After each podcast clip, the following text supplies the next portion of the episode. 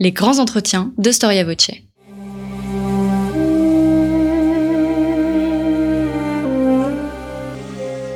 Une émission de la rédaction de Storia Voce.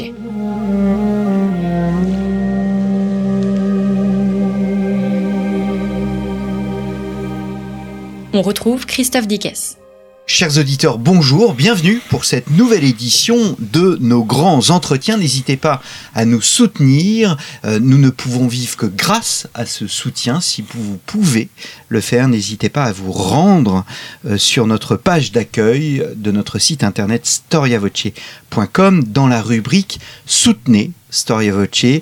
Vous y trouverez des livres grâce à nos partenaires éditeurs. Contre un don, eh bien, vous avez la possibilité de recevoir un livre de votre choix.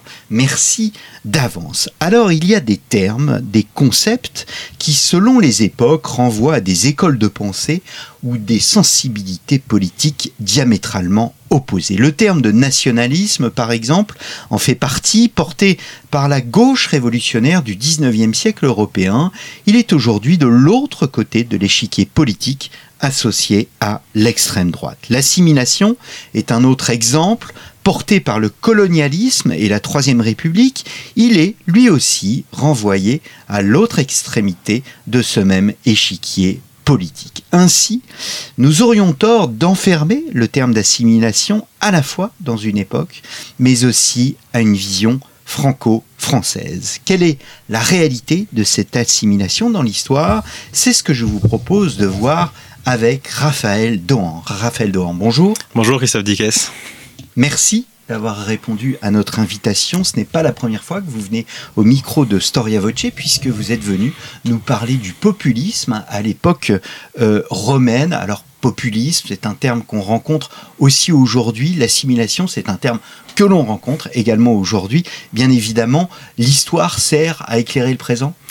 Bah, il y a plusieurs manières de faire de l'histoire et moi c'est une manière que j'aime bien. Je pense qu'il faut de tout. Il faut des historiens qui font ça, disons, euh, qui font de l'histoire pour l'histoire, un peu comme l'art pour l'art, c'est juste par curiosité intellectuelle euh, et le goût de s'intéresser à des choses qui ne nous concernent plus.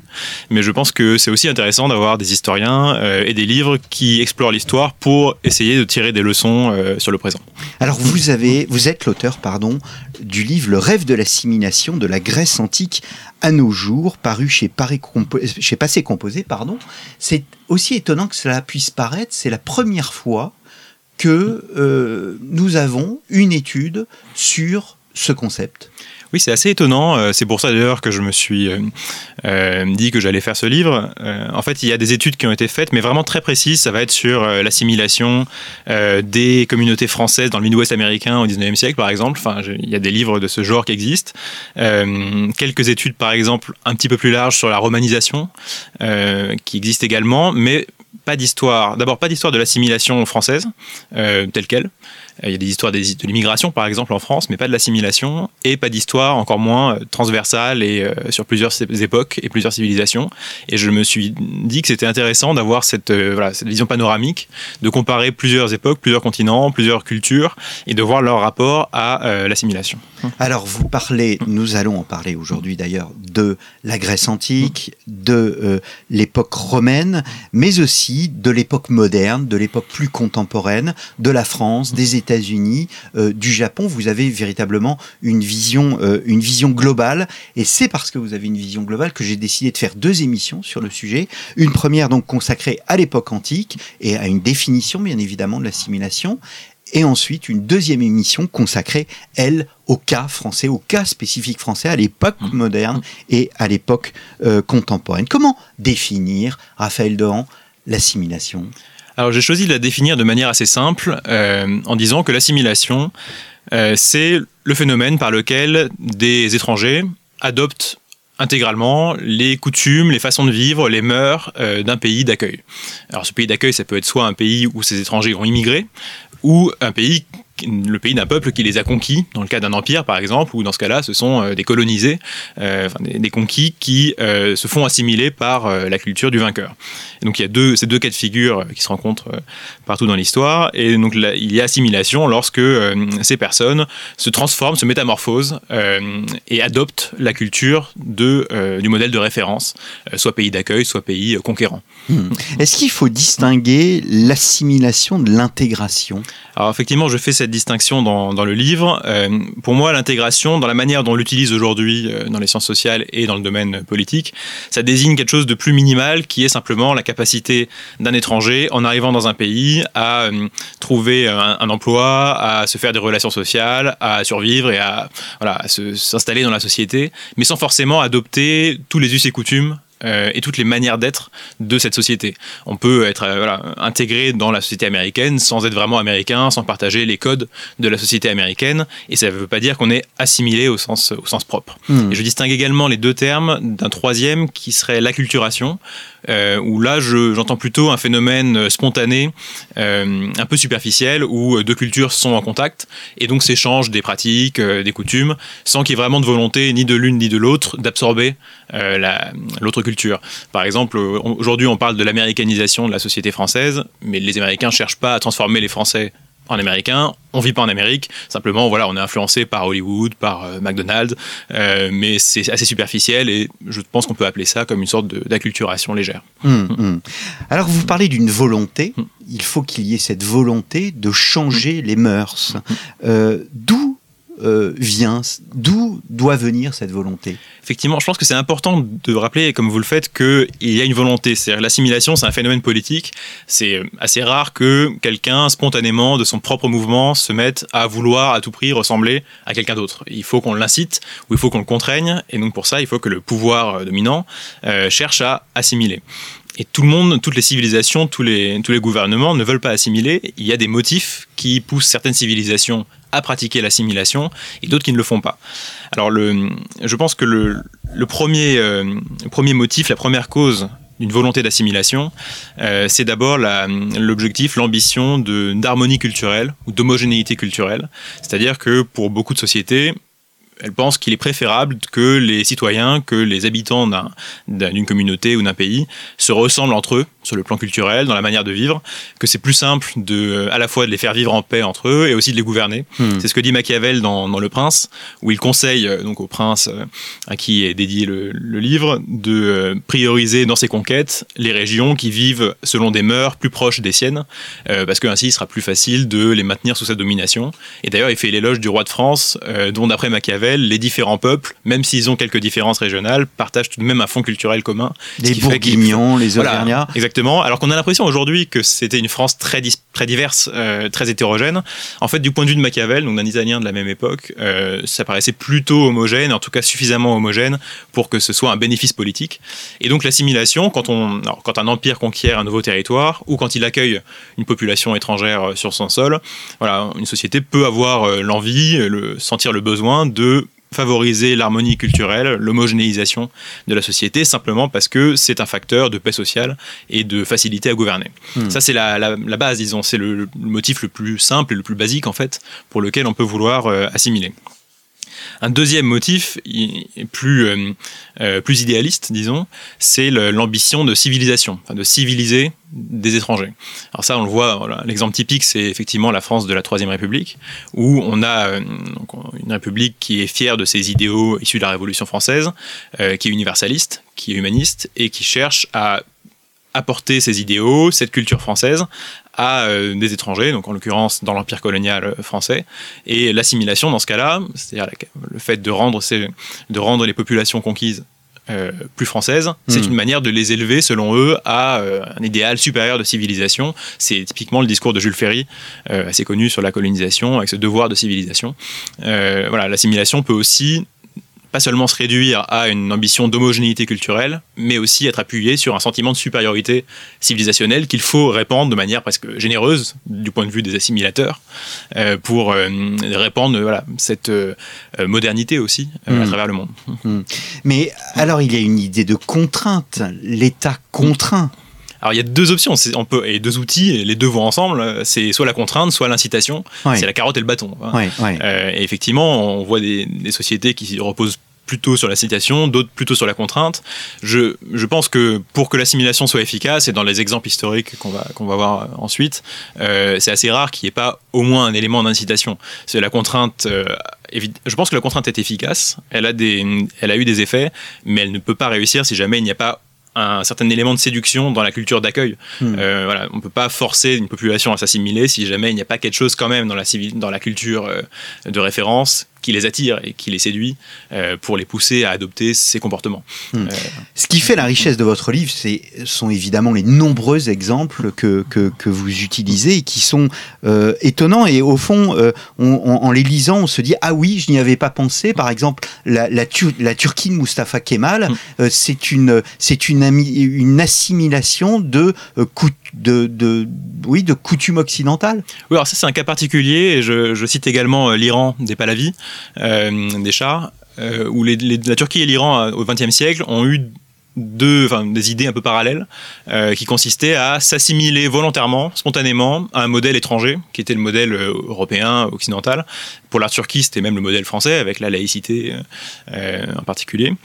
Et donc ces deux pays, en fait, ce sont des souverains qui se voient comme éclairés, qui pensent que l'Occident a, trouvé une, voie intéressante, qui veulent que leur pays euh, suive la modernité euh, telle qu'elle a été forgée par l'Occident, et donc, euh, à marche forcée, tentent de civiliser leur pays, civiliser entre guillemets, c'est-à-dire en fait de les occidentaliser et alors, c'est un phénomène qui a eu un certain succès en Turquie, en, Iran, même si aujourd'hui on voit sans doute le, retour de bâton de cette politique. En Iran, ça a été, euh, il y a eu un, coup d'arrêt évidemment porté par la révolution islamique, mais, euh, mais effectivement, ce sont des cas intéressants de pays qui spontanément s'assimilent à un autre modèle sans, que hmm. ce, sans que le modèle en question ait cherché à le faire. Hmm. On peut voir un peu le, même un exemple similaire avec le Japon de l'époque Meiji, qui lui aussi a voulu s'occidentaliser à marche forcée pas intégralement, hein, évidemment, à chaque fois, ils gardent des spécificités euh, euh, nationales et culturelles. Mais euh, voilà, il y a des, surtout au 19e siècle, il y a beaucoup de pays qui se sont dit qu'il fallait s'assimiler en partie à l'Occident pour réussir dans cette euh, nouvelle euh, ordre mondial. Alors vous partez des, origines de la Grèce antique euh, jusqu'à nos jours. Est-ce qu'il n'y a pas un risque d'anachronisme, comme par exemple le terme de tolérance, qui pour les sociétés antiques, l'époque par exemple des guerres de religion ou encore l'époque contemporaine, n'a absolument pas le même sens Est-ce qu'il n'en est pas de même du terme d'assimilation? C'est toujours le risque quand on fait ce genre de, parallèle. Mais je pense que l'assimilation, comme c'est finalement c'est un concept assez simple, hein, c'est simplement euh, des étrangers qui deviennent semblables à d'autres personnes. Et donc c'est tellement simple en fait que je pense que ça se retrouve dans beaucoup de civilisations. Évidemment, ensuite, l'intérêt de la recherche historique, ça va être de montrer les spécificités de l'assimilation chez les Romains, chez les Grecs, euh, chez, euh, dans l'Empire islamique, euh, en France.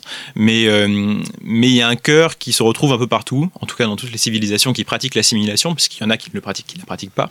Et, je ne crois pas qu'on fasse d'anachronisme en appliquant ce mot, qui lui est récent, hein, qui date du 18e et du 19e siècle, à des civilisations qui n'ont pas connu le mot, mais qui ont connu la chose. Hmm. Est-ce qu'on peut faire un, une généalogie du concept?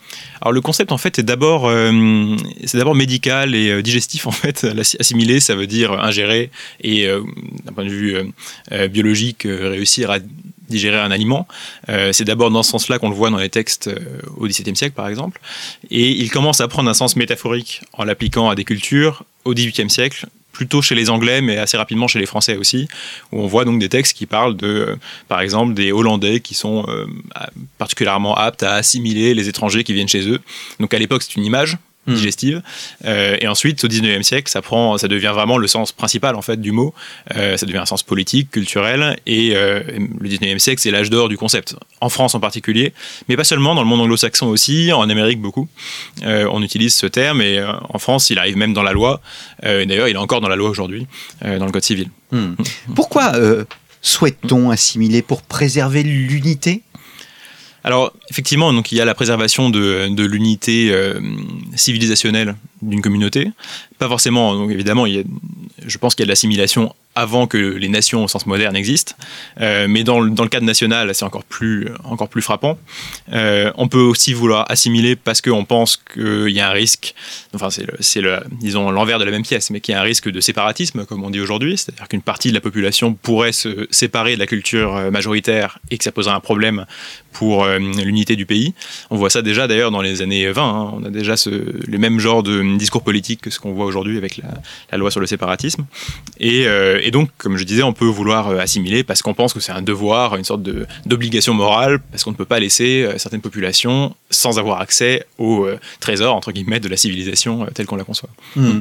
Le, terme opposé à, à assimilation serait multiculturalisme? Alors on pourrait dire ça effectivement. Euh, alors de la même manière, multiculturalisme c'est un terme très récent, euh, même s'il a eu des ancêtres. Euh, les Américains parlaient de Enfin, un penseur américain notamment qui s'appelle Horace Kallen parlait de pluralisme culturel au début du XXe siècle.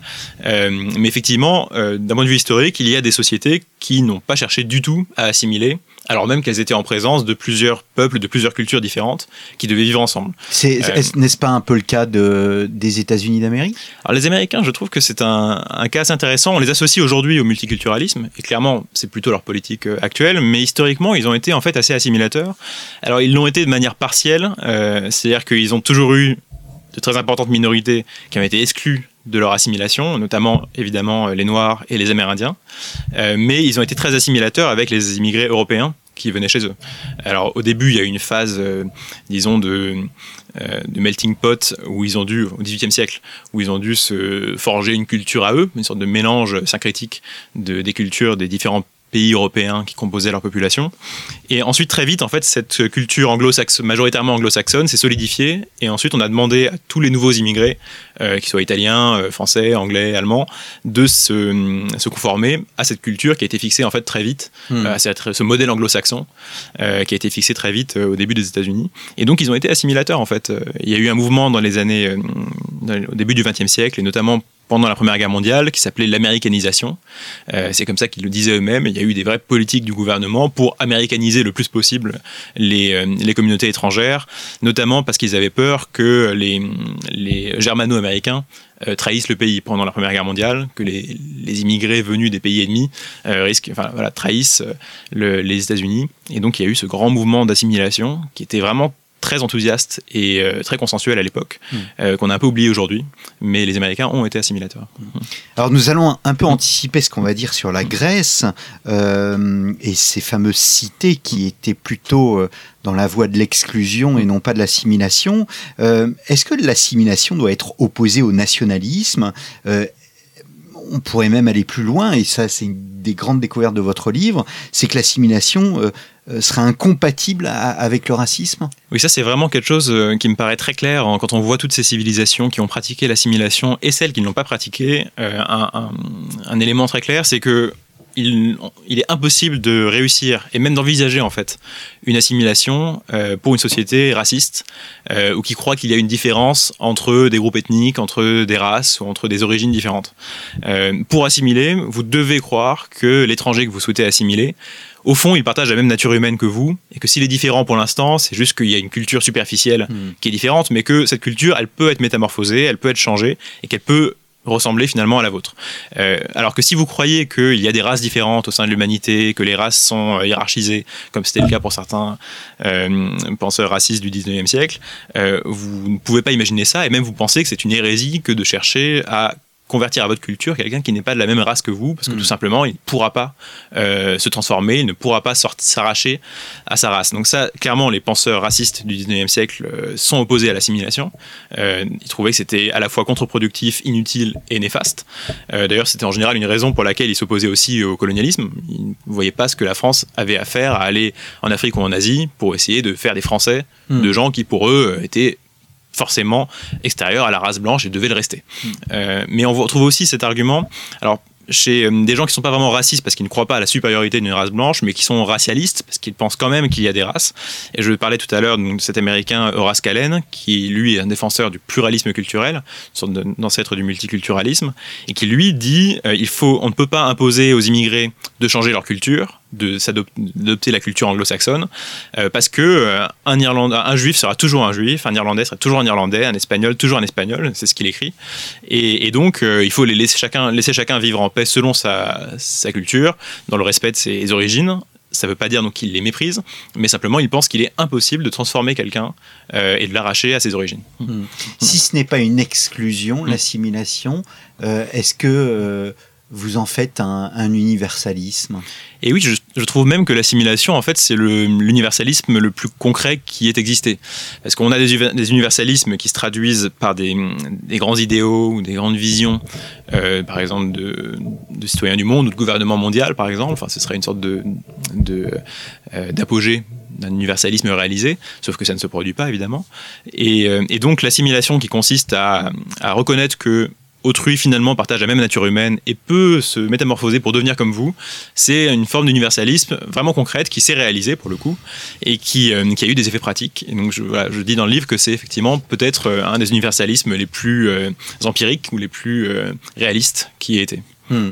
Vous montrez bien aussi dans votre livre qu'entre l'assimilation et le pluriculturalisme, hmm. tel que vous le hmm. définissiez pour les États-Unis tout à l'heure, dans les deux cas, il peut y avoir une contrainte. Oui, absolument. En fait, on a tendance à penser euh, euh, que le multiculturalisme n'est pas contraignant. Voilà, que c'est un laisser-faire. Euh, finalement, voilà, les gens viennent sur le territoire, on les laisse vivre. Mais en fait, c'est il y a une partie de vrai, mais ça, dire les choses comme ça, ça cache le fait que, en fait, on fait toujours des choix. C'est le gouvernement et une société est forcé de faire des choix. C'est-à-dire, par exemple, est-ce qu'on va enseigner à l'école la langue, euh, tout le monde va, être, va suivre les cours dans la langue du pays d'accueil, ou est-ce qu'on peut faire des cours dans la langue des pays d'origine hmm. des immigrés? Et ça, en fait, il n'y a pas de laisser-faire là, on peut, il faut choisir. C'est soit il y a des cours en espagnol par exemple euh, aux États-Unis, soit les cours sont en anglais. Et donc le choix que fait la société, que fait le gouvernement, va les orienter du côté du multiculturalisme ou du côté de l'assimilation. C'était un débat qu'on a eu aussi en, Algérie euh, euh, sous l'empire français, où il fallait la République a beaucoup hésité d'ailleurs sur la question de savoir s'il fallait faire des cours en arabe ou pas ou en français pour les écoles primaires en Algérie. C'est un débat qu'on a d'ailleurs encore aujourd'hui avec les langues, euh, les langues et cultures d'origine. Et, euh, c'est vraiment un choix de société. Et on ne peut pas dire que le multiculturalisme soit simplement laisser faire, puisque justement il y a ce choix à faire. Hmm. Alors, euh, venons-en à la Grèce et à l'époque romaine. D'abord la Grèce, bien évidemment. Quel est le rapport des Grecs avec l'assimilation? Alors les Grecs spontanément sont pas un peuple de grands assimilateurs, surtout à l'origine puisque euh, les Grecs sont quand même marqués d'abord par une forme de xénophobie. Euh, en tout cas, les cités grecques, chacune des cités grecques euh, est en général plutôt fermée à l'étranger. Alors il y a différents degrés de fermeture, les Spartiates étant sans doute la société la plus fermée qu'on connaisse en Grèce, puisqu'ils pratiquent régulièrement des expulsions euh, généralisée des étrangers qui, séjournent à Sparte, y compris d'ailleurs les touristes euh, et les, les, voyageurs de passage, parce que les Spartiates ont, euh, comme c'est une société très petite en fait, à l'époque d'Aristote, les citoyens spartiates comptent seulement 1000 personnes. Donc c'est une société tellement petite qu'elle a peur pour sa propre survie et elle a peur que des modèles étrangers viennent corrompre les lois de, de Lycurgue et le mode de vie spartiate. Donc les Spartiates sont refermés sur eux-mêmes et évidemment n'envisagent pas une seconde que quelqu'un puisse devenir Spartiate en venant chez eux et en adoptant leur mode de vie. Les Athéniens sont un petit peu plus ouverts que les, Spartiates, mais en fait pas énormément plus. Eux, ils acceptent que des immigrés viennent s'installer dans la ville. Euh, donc on peut très bien avoir des étrangers qui vivent à côté des Athéniens. Mais euh, surtout à partir de lois passées sous Périclès, euh, il est extrêmement difficile d'accéder pour un étranger à la citoyenneté athénienne, qui est réservée aux enfants de pères et de mères athéniens. Et donc, en fait, la communauté des citoyens athéniens est fermée. Ils ont en plus des euh, mode de vie séparés, puisque les gymnases, les théâtres, etc., sont euh, euh, refermés sur la communauté des citoyens athéniens. Donc c'est une société qui, hormis quelques exceptions, parfois on fait une, un honneur particulier à un étranger méritant pour le faire entrer dans la communauté civique, mais c'est des sociétés qui, sans doute parce que justement elles sont D'abord, elles sont plutôt petites, et ensuite, elles sont en rivalité perpétuelle les unes avec les autres, ce qui fait qu'elles ont une sorte de syndrome obsidional qui fait qu'elles ont toujours peur pour leur propre euh, communauté et leur propre identité.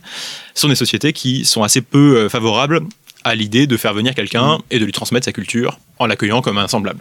Alors je vais être à dessein provocateur. Il y a un terme dans la Grèce antique pour dire faire maison commune. Mm. C'est le synocisme, qui serait. Euh, est-ce que ce serait un peu l'équivalent de notre vivre ensemble? Alors effectivement, je, dis que c'est un peu la seule forme ancienne d'assimilation chez les Grecs, ce serait les synécismes, quand les, différents villages se, réunissent pour former une cité. Donc à Athènes, il y avait plusieurs populations qui vivaient euh, séparées et qui se sont regroupées, qui, sont, qui ont décidé de former une communauté euh, euh, civique ensemble. Mais bon, c'est une forme d'assimilation, mais c'est quand même à très petite échelle, puisque ce sont des voisins, des villages voisins qui se regroupent pour former une identité commune. Hmm. Donc c'est pas non plus euh, une grande ouverture sur le monde. Ce hmm. sont des gens qui vivaient à quelques kilomètres les uns des autres. Donc on peut pas dire, enfin c'est une forme très minime d'assimilation, mais voilà, la civilisation grecque n'est pas euh, à l'origine euh, vraiment tournée vers cette idée-là. Alors c'est un, incroyable paradoxe parce que euh, si la culture hellénique était exclusive et peu ouverte, eh bien l'hellénisme au fond s'impose à tout le bassin méditerranéen. Oui, parce qu'en fait les cités grecques étaient plutôt fermées sur elles-mêmes, mais en soi la civilisation, la culture grecque elle-même, elle n'était pas fondée sur des euh, conceptions raciales justement mm. ou ethniques euh, puisque euh, ça déjà Hérodote le, reconnaissait ce qui fait la culture grecque c'est d'abord la langue mm. c'est la langue grecque et donc on est grec lorsqu'on parle grec mm. et par définition enfin par conséquent quelqu'un qui apprend à parler grec pourrait devenir grec en théorie alors c'est resté plutôt une théorie pendant des siècles jusqu'à jusqu'au 4 siècle avant Jésus-Christ, où là on commence à voir euh, plusieurs personnalités qui envisagent quand même une extension et une, une possibilité d'universalisation de la, de la culture grecque. C'est là où euh, apparaît, c'est à ce moment qu'apparaît le panhellénisme. Voilà, en fait c'est notamment le plus grand euh, penseur du panhellénisme, c'est Isocrate, voilà, c'est un orateur athénien du, du 4 siècle avant Jésus-Christ qui a cette idée qui est un peu, euh, enfin, qui est en avance sur son temps à l'époque, euh, euh, qui envisage que les Grecs pourraient s'unir pour former une civilisation commune avec une des entités politiques communes, ce qui était donc pas le cas du tout jusqu'ici. Et il envisage d'ailleurs que pour s'unir, il faudrait s'opposer à un ennemi commun qui serait le Perse, le barbare. Et en fait, il préfigure ce que Alexandre le Grand réalise quelques décennies plus tard, et c'est-à-dire réussir à la fois à unifier le monde grec à l'opposer au monde barbare, au monde de l'empire euh, achéménide.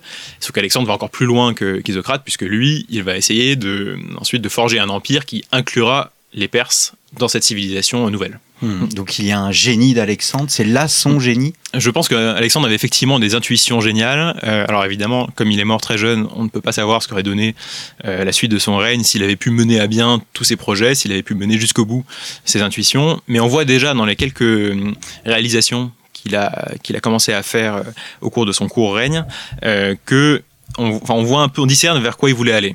Euh, par exemple, il y a une anecdote intéressante où il prend des, des, Iraniens, des jeunes Iraniens, des jeunes Perses, et il en fait un régiment qu'il éduque à la grecque, qu'il arme à la grecque, qui fait mm. combattre à la grecque, à qui il apprend la langue grecque, et il les appelle les héritiers ou les successeurs. Et, et donc on, on, voit que dans sa tête, la suite de son empire, ce serait effectivement un empire multiethnique avec des Perses, des Grecs, des Égyptiens qui se mélangeraient avec en plus certaines concessions faites à la culture euh, perse d'ailleurs, puisque lui-même adopte euh, des coutumes de la, de la cour royale euh, achéménide, certains, certains manteaux, certains costumes de, de l'empire achéménide. Mais dans cette civilisation nouvelle, on voit quand même que la dominante, c'est la culture hellénique, c'est la culture grecque, justement par ce genre d'anecdotes. Alors, il y a un exemple qui est euh, extrêmement important dans, ce mouvement, c'est le cas de l'Égypte, qui est non pas un exemple, mais plutôt un cas particulier. Oui, alors pour l'Égypte, c'était assez compliqué pour les Grecs, puisque depuis euh, plusieurs siècles avant Alexandre, les Grecs voyaient les Égyptiens comme euh, l'opposé absolu de leur culture. Pas de manière d'ailleurs euh, vraiment polémique, enfin, c'était pas des ennemis comme les Perses par exemple. Il y a eu une rivalité avec les Perses pendant les guerres médiques. Les Égyptiens, pas vraiment, c'était pas belliqueux, mais Hérodote fait remarquer que tout ce que font les Égyptiens, c'est le contraire des Grecs. Quand ils sacrifient, c'est de manière inverse aux Grecs. Quand ils, enfin, c'est presque comme s'ils vous disaient que eux ils traversent au rouge et ils s'arrêtent au vert. Enfin, c'est à peu près ça. Il prend des exemples très concrets et très précis. Il en fait toute une liste de toutes les manières euh, de vivre, tous les gestes que pratiquent les Égyptiens et qui sont à l'opposé de ce que font les Grecs. Donc a priori, quand après la conquête d'Alexandre, ce sont des, Macédoniens euh, qui se retrouvent à la tête de l'Égypte, euh, c'est assez compliqué de transformer les Égyptiens en Grecs, puisque justement on part de très loin. Alors de fait, euh, on ne peut pas dire qu'il y a eu une assimilation complète des Égyptiens aux, Grecs ou à la culture grecque, puisque quand les, Romains arrivent, il y a encore clairement des Égyptiens qui, enfin la majorité des Égyptiens vit encore à l'égyptienne selon les traditions millénaires euh, du pays euh, égyptien. Mais on voit quand même quelques, hum, d'abord des tentatives du pouvoir grec pour commencer à influer sur la culture égyptienne, et aussi même de, vraies réussites individuelles. On voit des, individus qui se, qui se, qui qui se métamorphosent en grec on le voit un peu dans les papyrus, euh, puisque l'Égypte, heureusement, est un pays où on a conservé pas mal de sources euh, de, gens euh, du quotidien, en fait, et pas seulement des, rois et des reines. Et, donc, on, observe quand même un, certain phénomène d'hellénisation de, l'Égypte, avec plusieurs techniques utilisées par les Grecs. Une technique intéressante, par exemple, c'est leur politique de mariage, enfin d'autorisation des mariages mixtes, puisque les Grecs sont peu nombreux en Égypte, Et donc le, pouvoir des, des, Ptolémées choisit de, différencier la politique matrimoniale selon entre les villes et les campagnes. D'après les sources qu'on a, il était par exemple interdit de se marier dans les villes avec des, pour les Grecs avec des Égyptiens, parce que là, dans les villes, il faut préserver la culture grecque, parce que c'est là les centres de l'hellénisation, et donc on a Enfin, le pouvoir, euh, euh, l'agide des Ptolémées, euh, cherche plutôt à favoriser les familles grecques. En revanche, dans les, dans les campagnes, comme là, il y a moins de Grecs qui sont installés, on les autorise à épouser des Égyptiennes. On se dit, comme ça, au moins, ça fera des, une sorte de, de pont pour permettre aux Égyptiens de connaître un petit peu la culture grecque. Donc c'est assez intéressant de voir cette, euh, cette, politique matrimoniale qui est un des outils utilisés par euh, le pouvoir euh, hellénique pour essayer de transformer un peu l'Égypte. Alors quel bilan faire de l'assimilation et de l'hellénisme?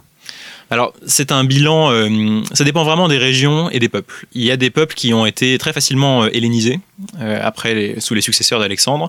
On pense aux Phéniciens, par exemple, qui peut-être par une plus grande proximité aussi avec la, culture grecque à l'origine et plus de contacts anciens avec la culture grecque, se sont très rapidement hellénisés. Un bon signe de, succès de l'hellénisation, c'est quand vous êtes admis euh, au concours euh, sportif, hmm. euh, à Olympie, mais aussi dans les autres, parce que ce sont des concours qui sont très anciens chez les Grecs et qui surtout vraiment sont le symbole de l'hellénisme. Quand vous participez aux Jeux Olympiques, c'est vraiment que vous êtes reconnu comme un Grec par les Grecs.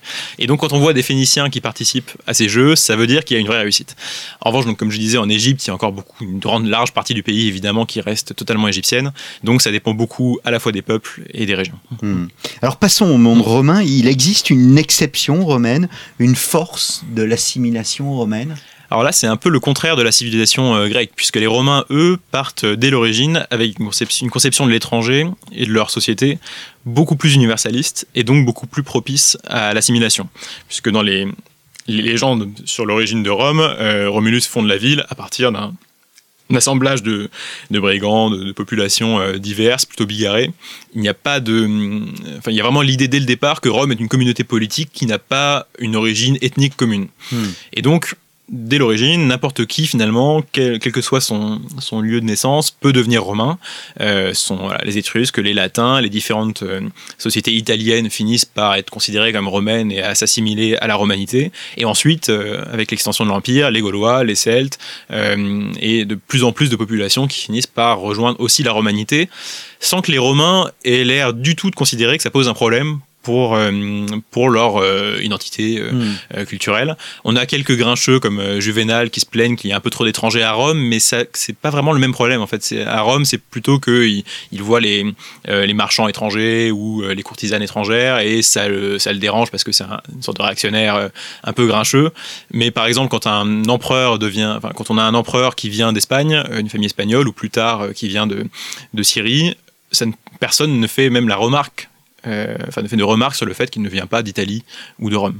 Hmm, hmm. Donc pour les Romains, c'est très, euh, très spontané finalement, euh, ce rapport à l'assimilation. Hmm. C'est la citoyenneté, au fond, qui est un...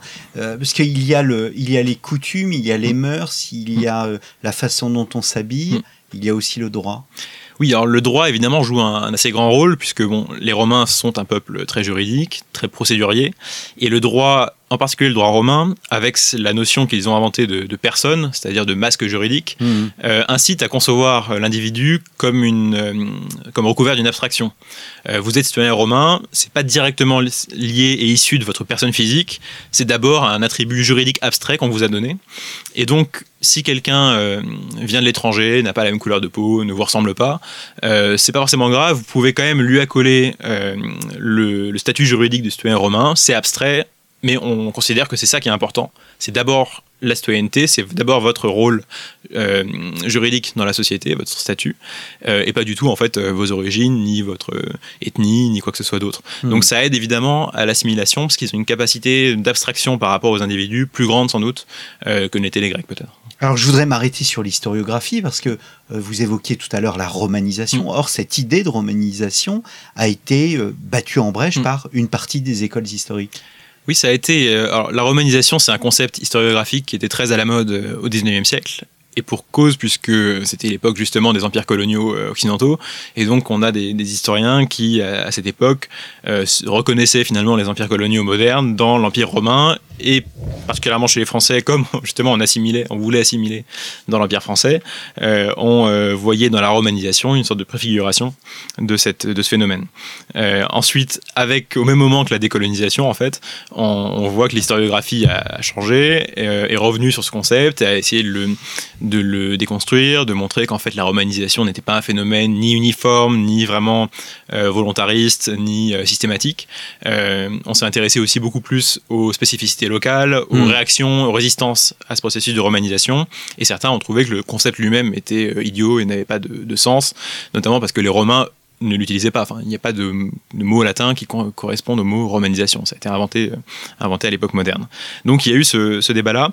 C'est revenu un petit peu plus à la mode euh, récemment et moi je, trouve que c'est quand même un concept qui reste pertinent, tout simplement parce qu'il y a eu un phénomène où effectivement quand même le monde occidental, en tout cas pour la partie euh, Empire romain d'Occident, euh, s'est vraiment transformé de sorte à ce que la culture latine, la culture romaine s'est répandue partout et qu'on en a encore les héritiers. En fait, il y a une telle évidence dans ce phénomène que euh, je pense qu'on peut maintenant en faisant la part des choses, réhabiliter quand même le concept de romanisation.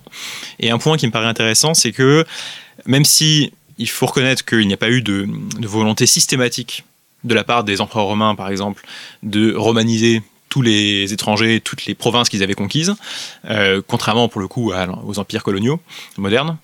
Euh, on voit quand même que euh, au niveau local et de manière plus sporadique, certains gouverneurs, certains dirigeants romains ont, vraiment, de manière très volontaire, très volontariste et parfois avec un peu même d'enthousiasme, cherché à transformer les mœurs des, habitants sur lesquels ils régnaient, à essayer de les rapprocher de leur conception de la civilité, c'est-à-dire en fait de la romanité. Hmm. Vous parler hmm. d'assimilation paradoxale. Oui, c'est paradoxal parce qu'il y a une partie en fait de l'assimilation romaine qui est presque hum, spontanée, un peu inconsciente. Euh, il y a des, des, traits de la civilisation romaine qui se prêtaient particulièrement bien à l'assimilation. Par exemple, le fait qu'on ne peut pas être romain sans avoir des noms romains. Donc ça aide forcément. Quand vous devenez romain, on vous donne des noms romains. Hmm. Donc ça vous fait vous sentir romain. Les trianomina. Voilà, les trianomina, euh, c'est vraiment une tradition qui, je pense, a été très efficace pour la romanisation. Et en même temps, euh, c'est paradoxal parce que on n'a pas un décret ou une loi d'un empereur, une sorte d'édit de Caracalla qui aurait dit un jour euh, tout le monde va devenir romain et je vais forcer tout le monde à devenir romain.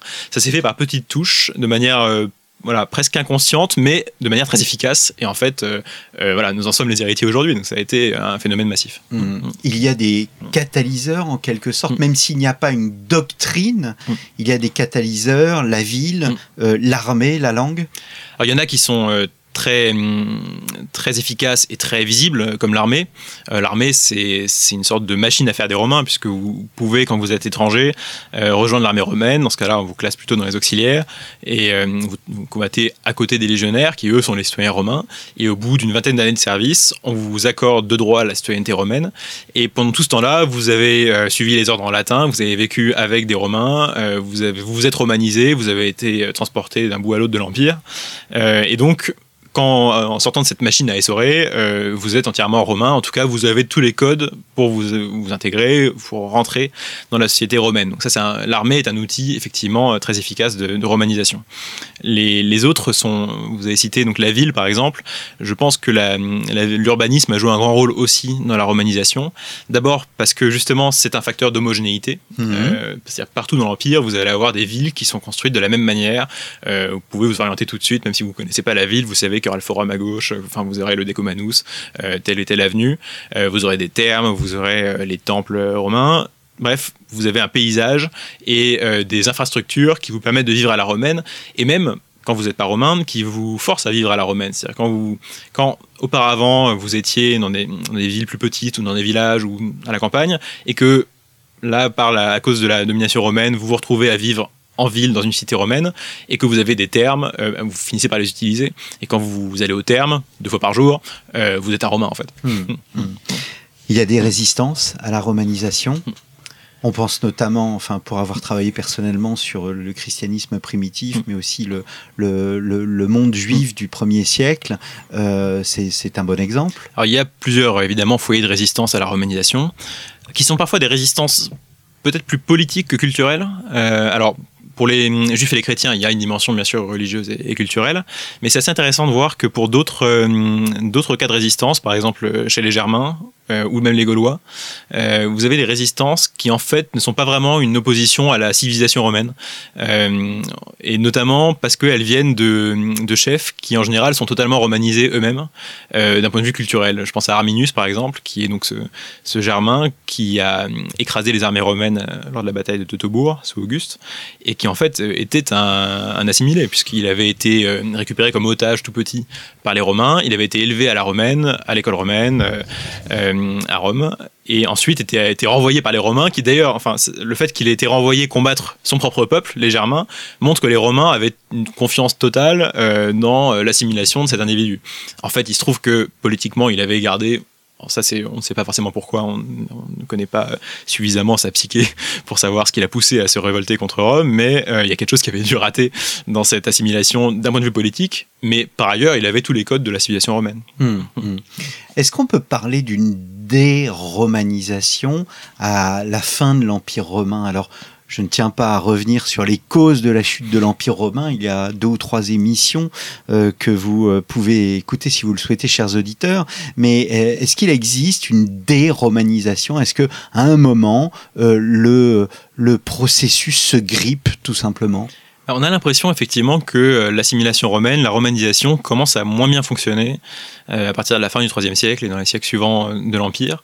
un, symptôme assez clair de, ce phénomène, c'est que hum, voit apparaître des généraux romains ou des gouverneurs romains qui sont romains et qui ont des noms germains comme Stylicon. c'est quelque chose qu'on n'aurait pas vu dans les siècles précédents. clairement, sous le Haut Empire, on n'aurait pas vu un, un, général romain, quelle que soit son origine, avoir un autre nom qu'un nom purement latin avec les trianomina, etc. Et donc on, voit apparaître ce genre de, phénomène qui montre que quelque chose dans la machine à faire des Romains s'est effectivement euh, brisé, que c'est moins efficace qu'auparavant. C'est difficile d'isoler des, causes à ce phénomène-là. Euh, il y a sans doute une part de nombre, hein. c'est-à-dire qu'il y a, comme on, à la fin de l'Empire, l'Empire, enfin, les empereurs considèrent en général que faire installer des populations, euh, des peuples barbares sur les, dans les provinces de l'Empire, ça a un intérêt économique, militaire, etc. Euh, ces peuples-là finissent par vivre entre eux à l'intérieur des frontières de l'Empire, mais sans forcément se mêler hmm. à la population euh, romaine. Donc il y a peut-être un phénomène démographique qui, euh, qui aboutit à cette, ce ralentissement, à cet échec de la romanisation. Et un autre phénomène, il est plutôt intellectuel, c'est que plusieurs Romains, enfin plusieurs intellectuels romains, et notamment des, des chrétiens, commençait à considérer que les Romains étaient trop décadents, euh, que la civilisation romaine avait en fait euh, euh, échoué ou était devenue mauvaise, et que les, les Germains en particulier pouvaient finalement régénérer les valeurs morales de cette civilisation et que donc il ne fallait pas leur imposer la romanité puisque la romanité était jugée comme étant euh, perverse hmm. et au contraire euh, valoriser la sorte de mythe du bon sauvage chez les Germains dont on dénote déjà euh, des, des, premières occurrences chez certains Romains. Eh bien, merci beaucoup, Raphaël Dohan, d'être venu à, notre micro. Merci pour votre invitation. Le rêve de l'assimilation de la Grèce antique à nos jours, un livre paru euh, chez euh, Passé Composé. Nous nous retrouverons la semaine prochaine pour une deuxième partie, peut-être un peu plus courte, consacrée uniquement à la euh, France. Merci beaucoup, chers auditeurs, pour votre fidélité et je vous donne donc rendez-vous la semaine prochaine.